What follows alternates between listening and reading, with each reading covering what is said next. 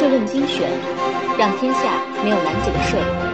欢迎到各大应用市场下载“税问精选”手机客户端。以下为第五十一期《税问精选》内容播报。中金，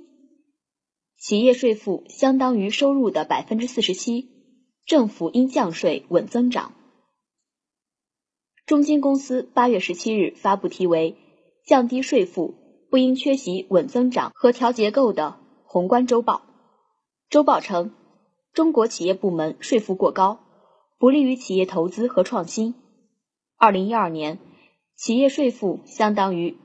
其含税可支配收入的百分之四十七点四。中金指出，中国政府拥有巨额存款储蓄和大量国有企业资产两座金山，未来降低企业和居民税负的空间巨大。面对二十年来最弱的经济增长和逐步显现的通货紧缩风险。中国央行自去年十一月以来，采取了一系列降息、降准的举措，并在上周允许人民币小幅贬值。财政政策也开始加大财政支出力度，但是财政存款和机关团体存款继续有增无减，企业税负高企，营改增的减税效果甚微，个人所得税增长速度远超名义 GDP 增速。我们认为，在当前中国国有部门负债高企、投资效率提高、有待改革实际推进的大背景下，有效降低宏观税负、盘活资产存量，对于稳增长和调结构都有重大意义。我国宏观税负高，主要体现为企业部门税负过高，不利于企业投资和创新。当前我国经济增长疲弱。主要原因是企业部门投资意愿不强，企业部门税负过高是一个重要的原因。二零一二年，我国狭义的宏观税负占 GDP 的比重为百分之二十二点四，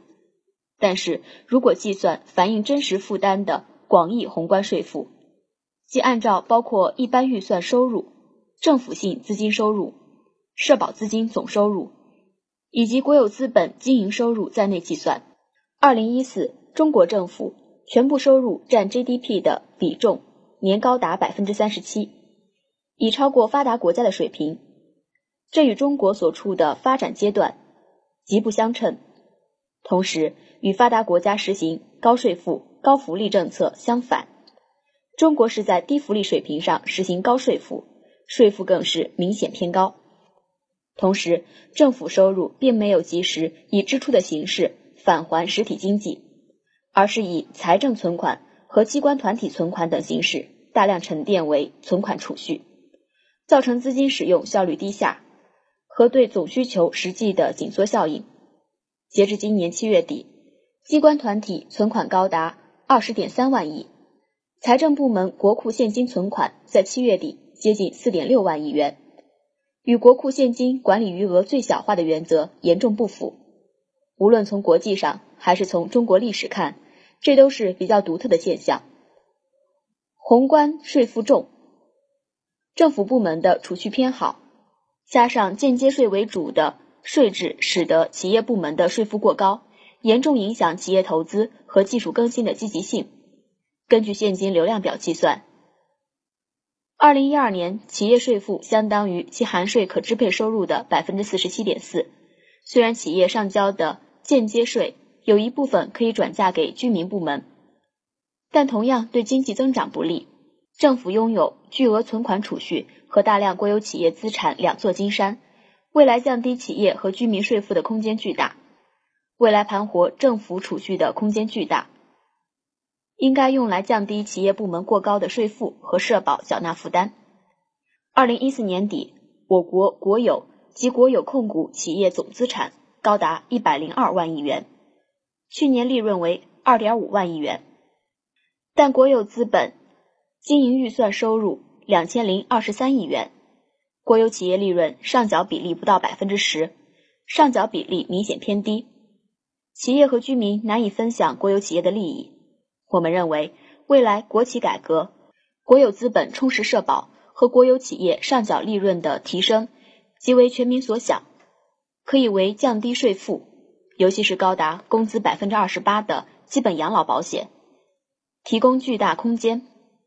通过税制改革进一步降低企业税负。如果未来政府能够有效盘活两座金山，将有效打开降低企业部门税负的大门。在所有行业营改增改革完成后，未来营改增改革将进一步减少增值税税率档次，并借机进一步减税。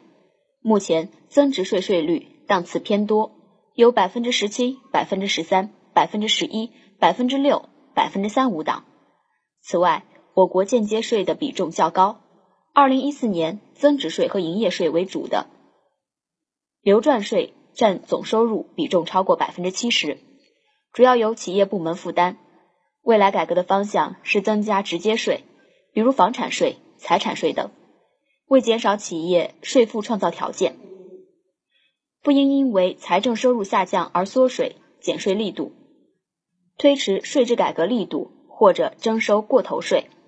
在经济增速放缓的情况下，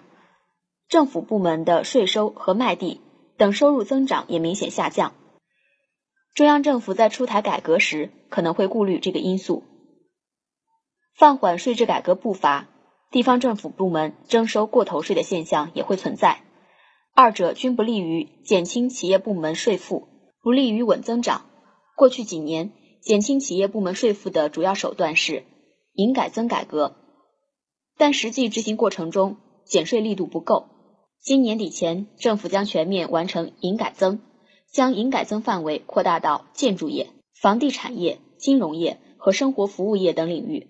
我们预计，二零一五年的减税效应可能超过两千亿元，但需要关注实际执行过程中减税力度不足的问题。我们认为，政府部门具有其他渠道解决收入增速下降的问题，比如适当提高赤字水平。加大地方债置换的力度，特别是盘活财政存量资金和存量资产的空间巨大。谢谢收听本期播报，税问精选，让天下没有难解的税。欢迎到各大应用市场下载税问精选手机客户端，并在语音频道与我们评论探讨。